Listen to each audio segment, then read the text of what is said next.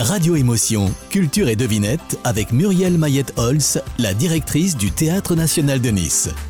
Culture et devinette. Nous cherchons aujourd'hui un merveilleux barbu. Sa mère était peintre amateur et il lui doit son goût des couleurs. Figurez-vous que c'est une crise d'appendicite qui le cloue au lit, qui lui fait découvrir le plaisir de peindre. Alors, qui est-ce? Son premier tableau s'appelle Nature morte avec des livres. Son professeur lui dit Vous allez simplifier la peinture, et cette règle le suivra toute sa vie. Vous ne connaissez que lui, alors qui est-ce?